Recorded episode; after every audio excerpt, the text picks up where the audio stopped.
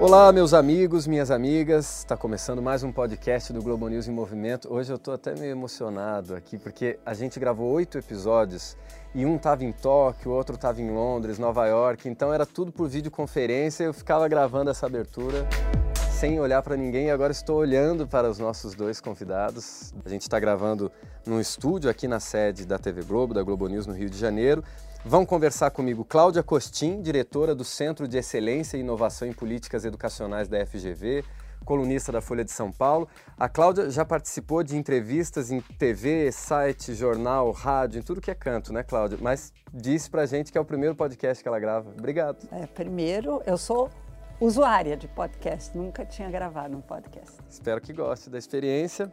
Além da Cláudia, também teremos aqui Pedro Bassan, repórter da TV Globo, aqui no Rio de Janeiro, já foi correspondente na Ásia, na Europa, né, Bassan? Rodou bastante Verdade. esse planeta redondo. Um pouquinho, rodei bastante nessa terra redonda, mas nunca gravei um podcast. Ah, em então lugar pronto, nenhum. temos dois estreantes aqui é. no podcast, já, Já fui de rádio muito tempo, mas podcast é, é o primeiro também. Pedro Bassan fez recentemente uma série sobre educação para o Bom Dia Brasil e para o Sem Fronteiras da Globo News. E é justamente sobre isso que a gente vai falar hoje, sobre o futuro da educação eu sou Victor Ferreira, esse é o podcast do Globo News em Movimento, que está no ar a partir de agora.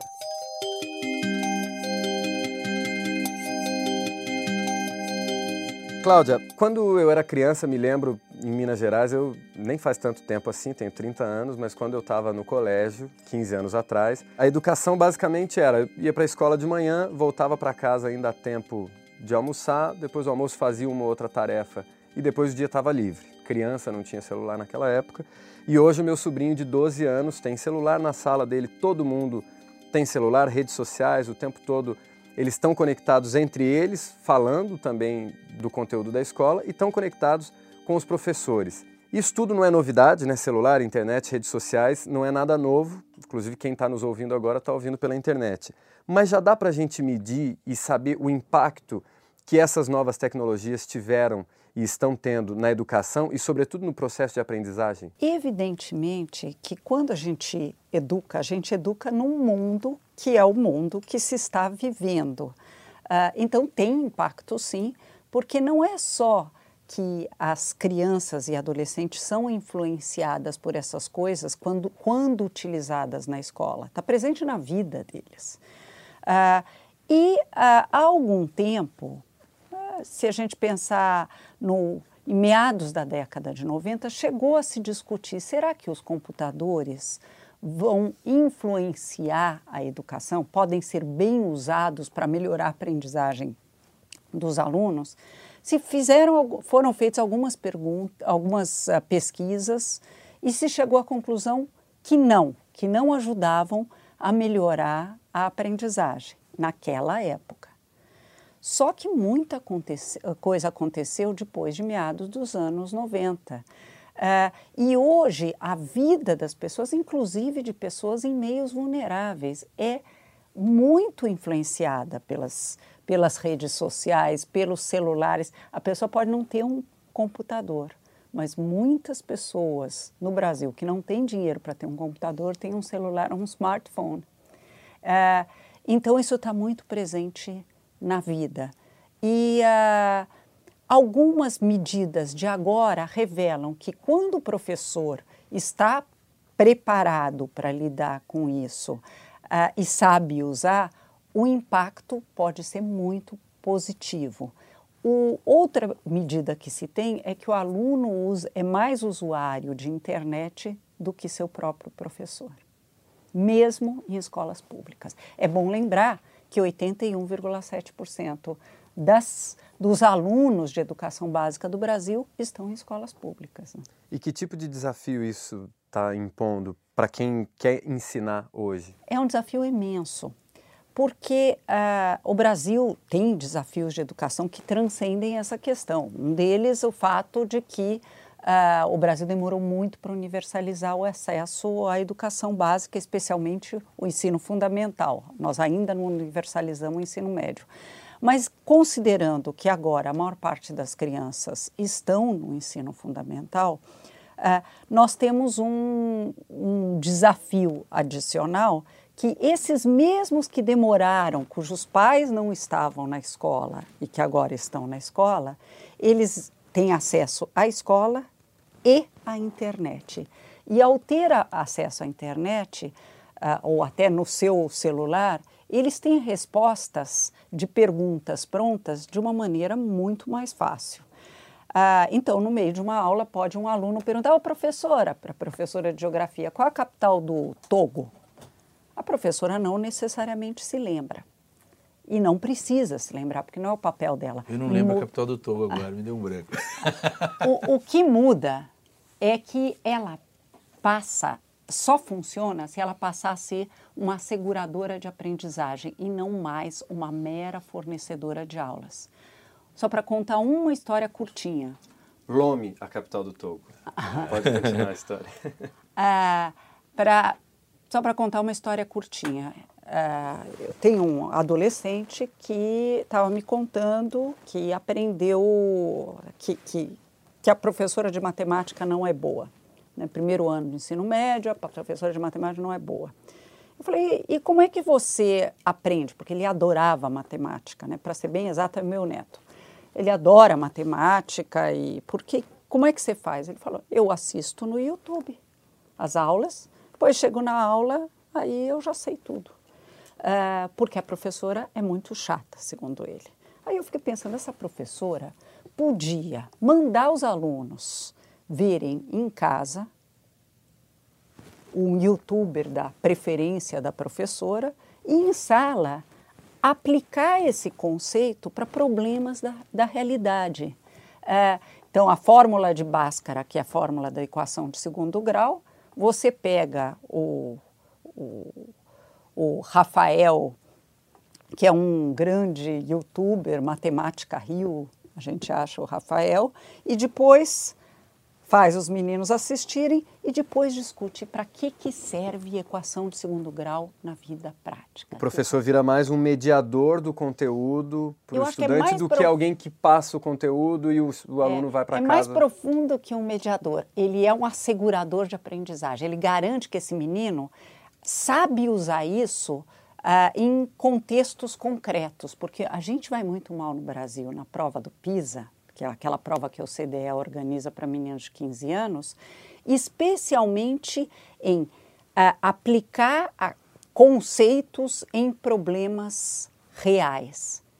Isso é o papel do professor. Bassan, você está aqui presente nesse podcast por ter feito uma série sobre educação, mas eu também não posso ignorar o fato de que você foi, ainda é um grande repórter esportivo, Obrigado. cobriu cinco Copas, cinco Olimpíadas e fez no teu trabalho, para além de cobrir o esporte em si, muitas reportagens sobre o papel do esporte na vida das pessoas, no desenvolvimento das pessoas. A gente vai chegar na série que você fez, mas antes eu queria te perguntar: você acha que o esporte ainda terá um papel muito importante no futuro da educação? Minha resposta é convictamente sim, porque ao olhar o esporte olímpico brasileiro, é, em todos os perfis dos nossos grandes vencedores, ou mesmo aqueles que não chegam ao topo, mas são grandes atletas, é, tem gente de baixa renda em vários esportes, tem gente da elite nos esportes mais de elite, é, enfim, os perfis são muito variados. O único ponto que eu diria que todos os atletas que chegam ao topo têm em comum é a presença forte e marcante na vida de cada um do professor de educação física. É, é, é, é, impressionante, quer dizer, tudo, tudo começou ali com todos eles sempre foi o professor que se dedicou e que observou ali um talento e que dali é, fez é, progredir aquele talento e multiplicou aquele talento, é, sempre com a preocupação de que a criança também tivesse um desempenho escolar, no mínimo, satisfatório nas outras matérias. Ou seja, olha o papel é, é, catalisador, se a gente pode dizer assim, de aprendizado que o professor de uma matéria também tem, tem o poder de fazer com tanta gente. Então, e eu... o próprio professor, muitas vezes, vencendo as suas próprias dificuldades particulares, dando aula até mais tarde, ajudando, acompanhando o aluno na casa dele. Sem dúvida, aquela dedicação quase apostólica. De né? bons né? profissionais. Ex exatamente. De bons profissionais. Exatamente. Então, é, eu acho isso, essa, essa pergunta é um, é um exemplo muito feliz, né, do que, de como uh, um, uma disciplina específica pode pode, e que, é, verdade seja dita, tantas vezes é considerada uma disciplina periférica no currículo, ou não central, pelo menos, né? mas olha o papel que ela tem e olha o que ela pode fazer como transformação. Posso dar uma entradinha aqui Por favor. importante? Uh, eu acho que uh, a educação física e os esportes, de uma maneira geral, eles vão ganhar um papel muito interessante que é de ensinar competências socioemocionais também. Porque uh, hoje em dia, quando se discute a educação para o futuro, um elemento muito importante é, são as competências para o século XXI e que não por acaso são aquelas que nos diferenciam dos robôs.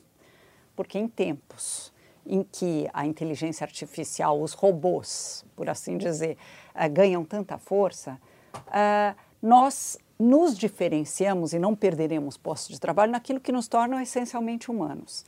Uh, e o esporte é uma maneira incrível de ensinar resolução colaborativa de problemas, persistência e garra.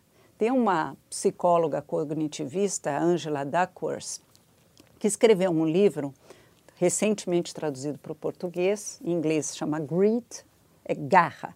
E ela mostra que todas as pessoas que tiveram uh, sucesso numa área ou que superaram condições prévias que tinham, vinham de meios muito vulneráveis e conseguiram ter sucesso, tinham garra.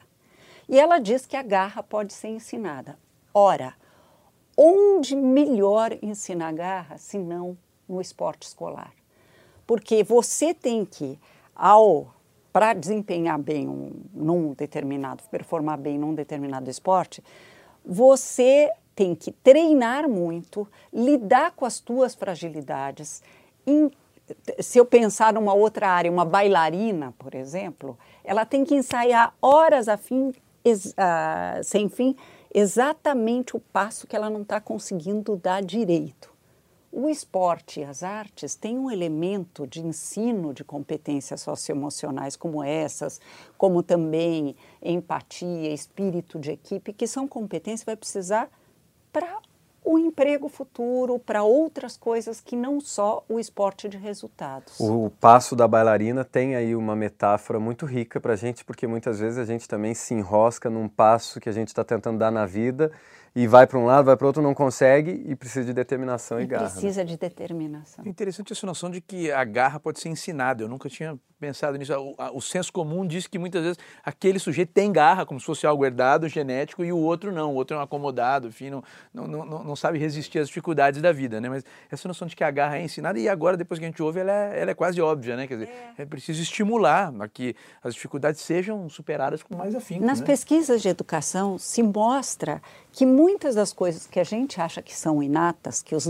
talentos nascem com o ser humano e que então tem pessoas que são mais limitadas intelectualmente, outras que são brilhantes, uns que têm jeito para matemática, outros que têm jeito para o esporte. Tirando pequenas questões que são genéticas mesmo, a grande parte dos talentos são aprendidos. E daí porque foi bacana o destaque que você deu, Pedro, para o professor. Porque um professor bem preparado, ele pode, ao apostar no aluno, e a maior a coisa mais importante que um professor faz é apostar num aluno. Porque ao apostar, ele manda uma mensagem de autoconfiança para esse aluno de que ele se empenhando, ele vai ter uh, sucesso. Se eu mando uma mensagem para o aluno de que não adianta, ele é limitado, vira profecia autorrealizável.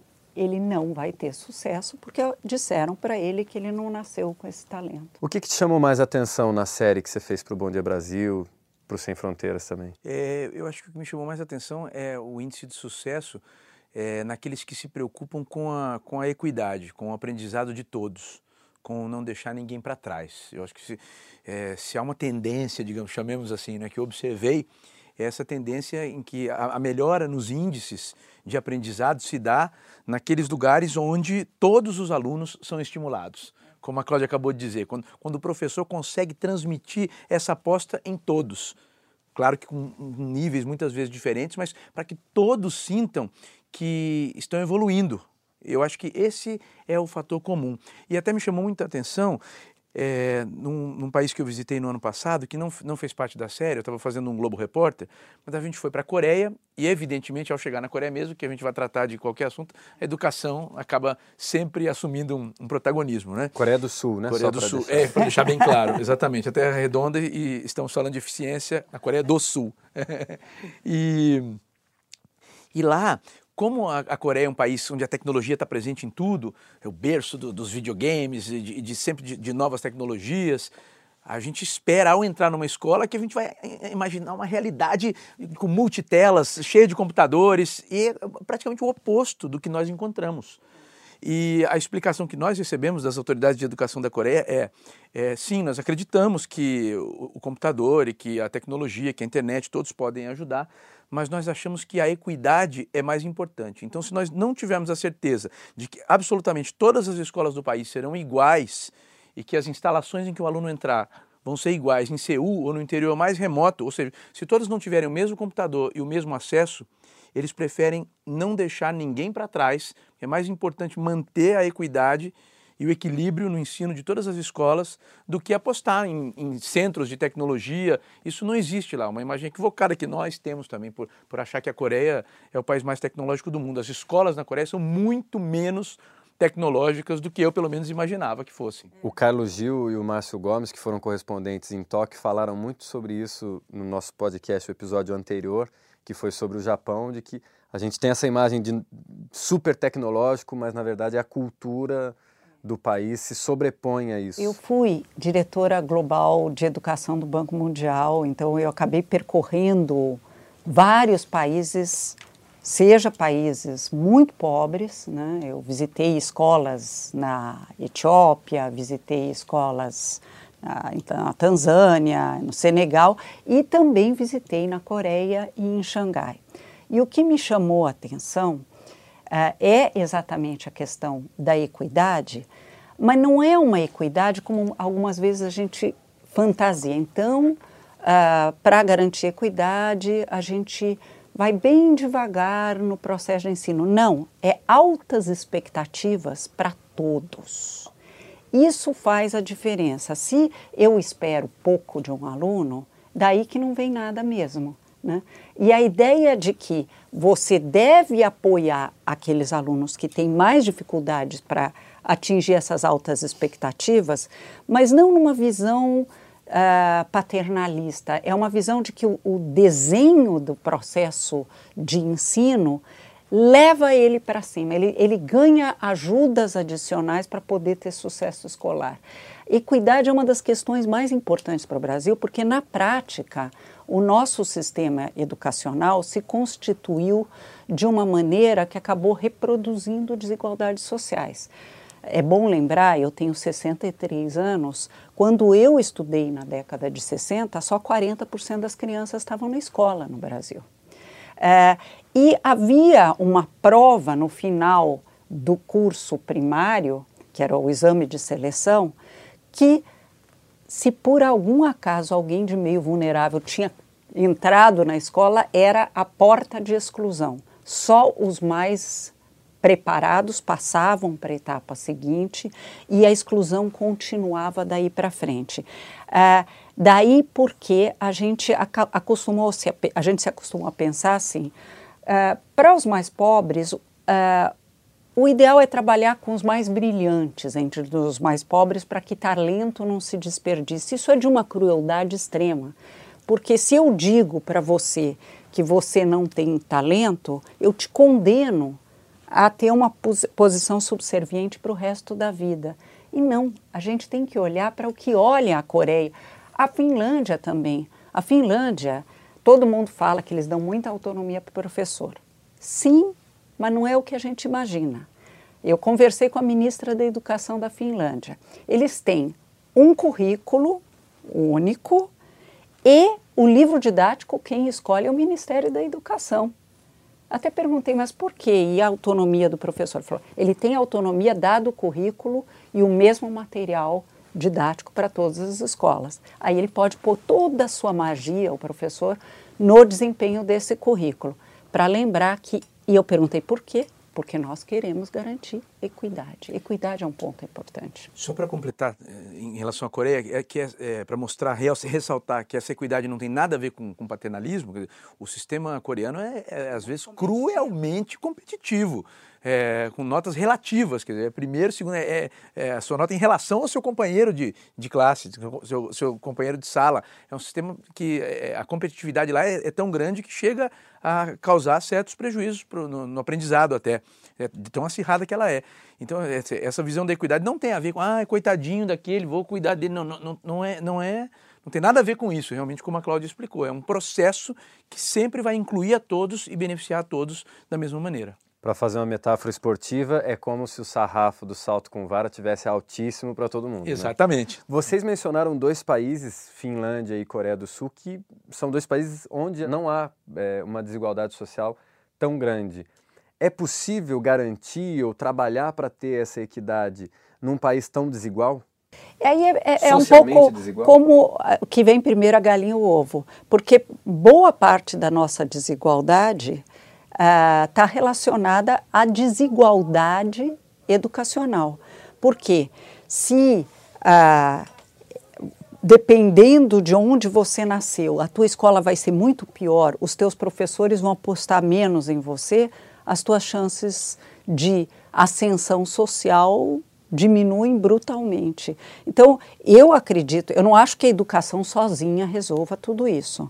Mas a educação tem um papel, desde que ela busque equidade, em construir igualdade, uh, em diminuir a desigualdade social que infelizmente é muito grande no Brasil. Uma vez eu fui fazer uma reportagem, eu trabalhava no Profissão Repórter, fui fazer uma reportagem no Maranhão, interiorzinho do Maranhão, numa cidade chamada Governador Edson Lobão. É nome do, do sujeito que está vivo, o nome da cidade. A gente foi numa escola gravar e uma professora, era ensino básico, começou a me chamar de doutor. E era doutor para lá. E eu pedi, não, que isso, doutor, não, meu nome é Vitor, sou jornalista. E doutor, e doutor. E aquilo foi me deixando triste, porque o comportamento dela comigo era como se eu fosse um doutor, um veio de São Paulo para cá, e aí, doutor, e, e, as crianças vinham querer brincar com o equipamento. Ela, não sai, não põe a mão. Não, deixa pôr a mão, brinca com a gente. Aquilo me deixou profundamente chateado, não só pelo fato dela me chamar de doutor, mas de ver como uma professora tinha um comportamento e que os alunos iam acabar reproduzindo, de, de ver o,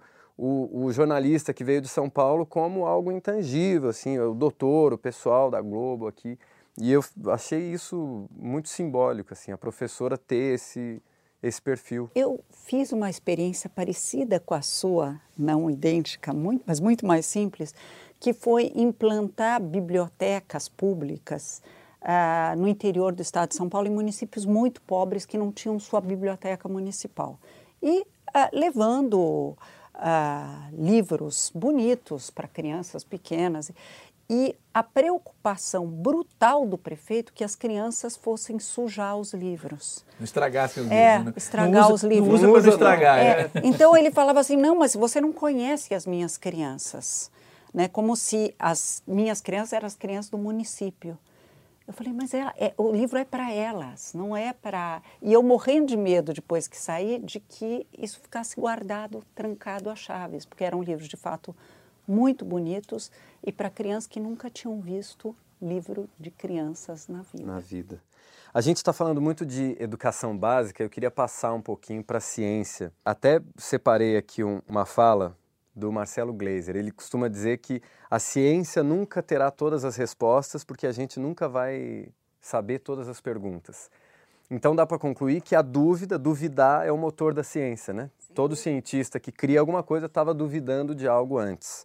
Só que hoje a gente está vivendo um momento muito peculiar no mundo todo, não só no Brasil.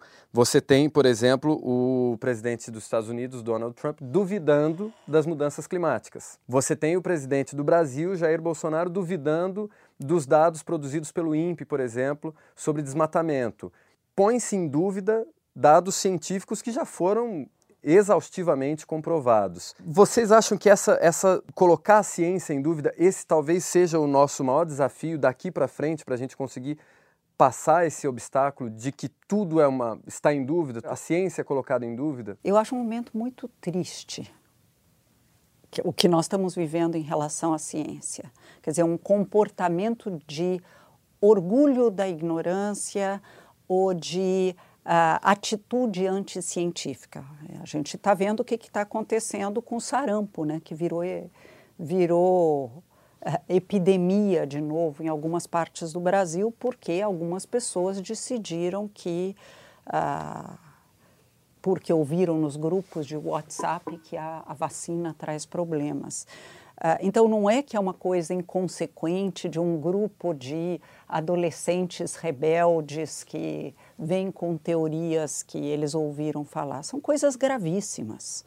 Uh, e eu acho uma das atitudes, é, é, é curioso, porque uma das atitudes uh, interessantes no pensamento científico é você perder a arrogância, você aceitar que você, por meio de pesquisas, vai chegando a determinadas conclusões, mas ao mesmo tempo vai identificando o campo do não sabido, o quanto que a gente ainda não sabe sobre fenômenos. Mas aquilo que foi sendo construído e testado uh, pode ser derrubado sim por novas pesquisas científicas e não porque ouviu no grupo de WhatsApp.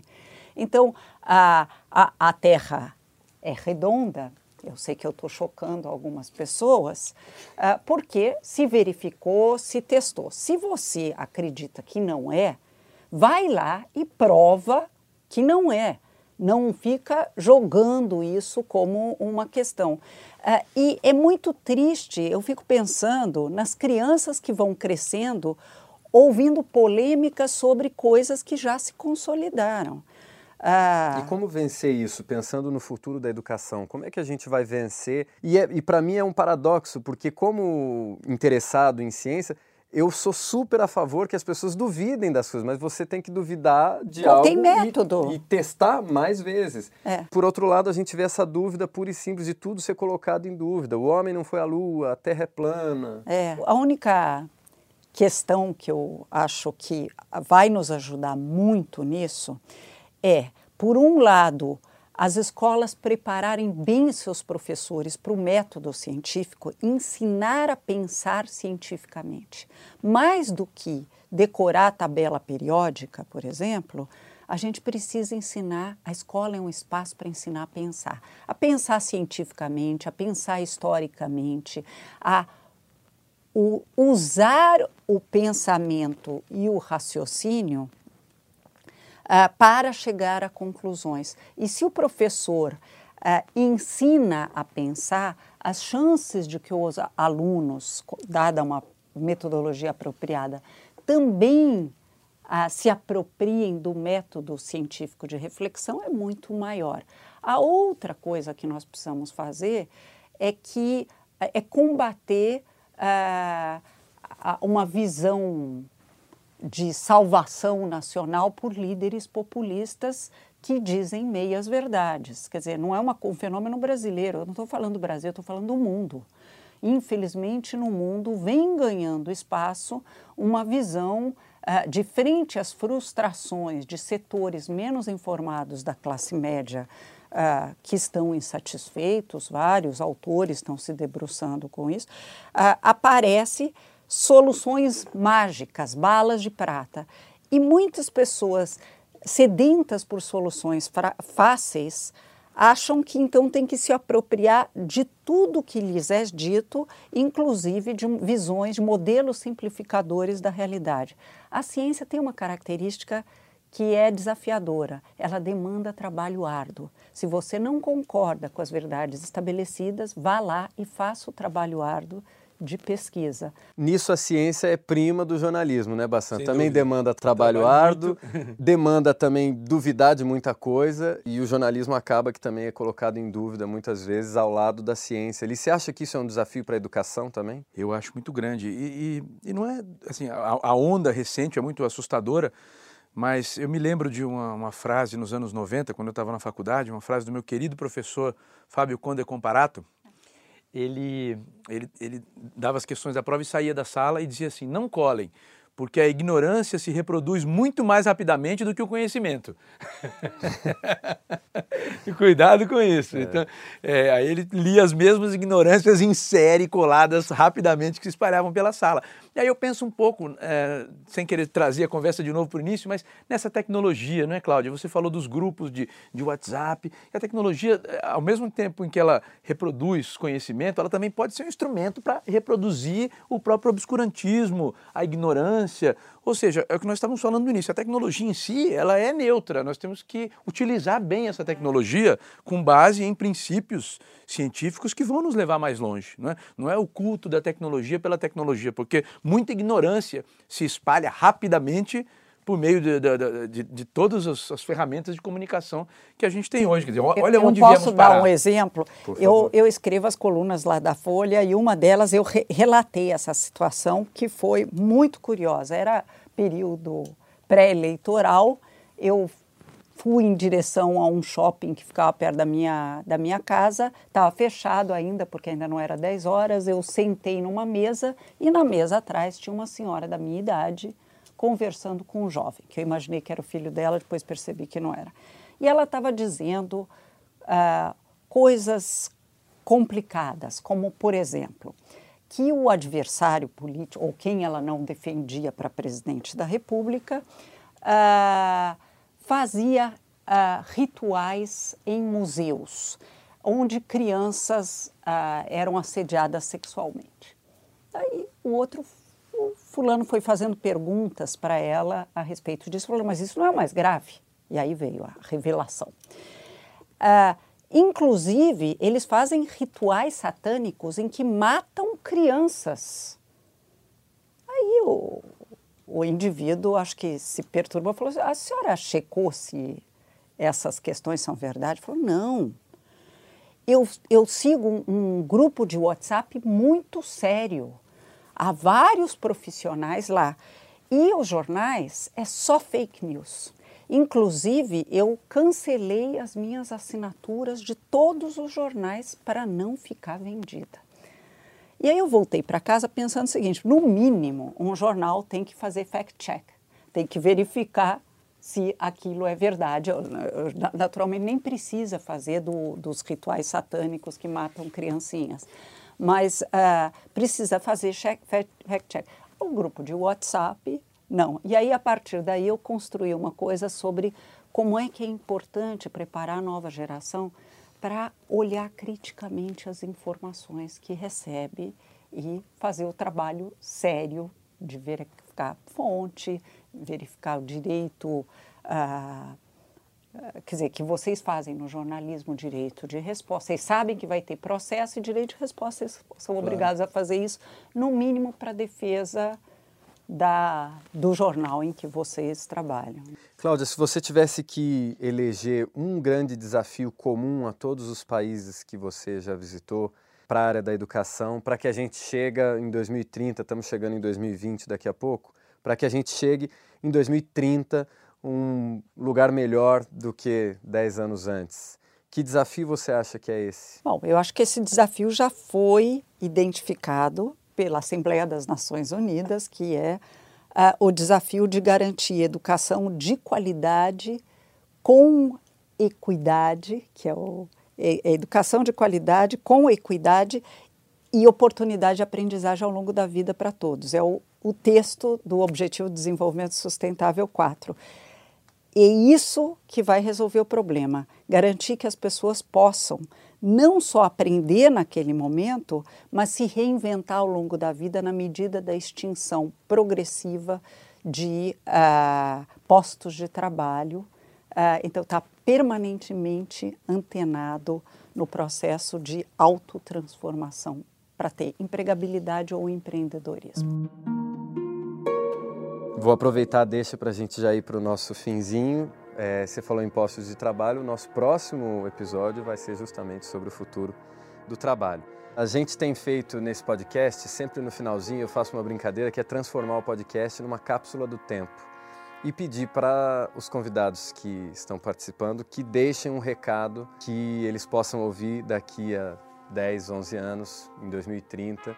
E que recado é esse que você gostaria de deixar para o Pedro Bassan de 2030 ouvir? É, Pedro, esses tempos aí estavam difíceis, né? Mas vão passar, viu? é, a educação vai triunfar, a, a, ciência vai triunfar e acho que a humanidade pode vir a ser um lugar melhor, como a gente está vendo agora em 2030, né? Uma mensagem otimista. Cláudia. Bom, eu também só sei ser otimista. Bom, Cláudia, se você ainda estiver aqui. Vai dar a história. Ah, a, a educação finalmente foi resgatada. A, a ciência também, porque nós tivemos que passar por experiências muito dolorosas, mas que nos ensinaram finalmente a lição de que a educação não é só para o mundo do trabalho, mas é para o exercício de boa cidadania. Que bom que nós conseguimos sair dessa. Cláudia Coxim, muito obrigado. Foi um prazer enorme te receber aqui. Dessa vez receber fisicamente também, uhum. como eu disse. Pedro, obrigado, obrigado também uma honra para mim estar aqui, estar tá com a Cláudia, uma honra muito grande. Prazer também. Esse episódio teve a produção de Guilherme Ramalho e a captação de som de André Riente e Tiago Alvarenga. Eu sou Victor Ferreira, esse foi o podcast do Globo News em Movimento. Obrigado a você também que ficou ouvindo a gente. Esse foi o podcast mais longo do Globo News em Movimento, a gente já está quase aí em 35 minutos. Se você teve a paciência de nos ouvir até aqui, muitíssimo obrigado a você e até a próxima. Tá que tal? Nossa, a gente podia continuar, né? Dá, dá, dá, meia hora, tranquilamente.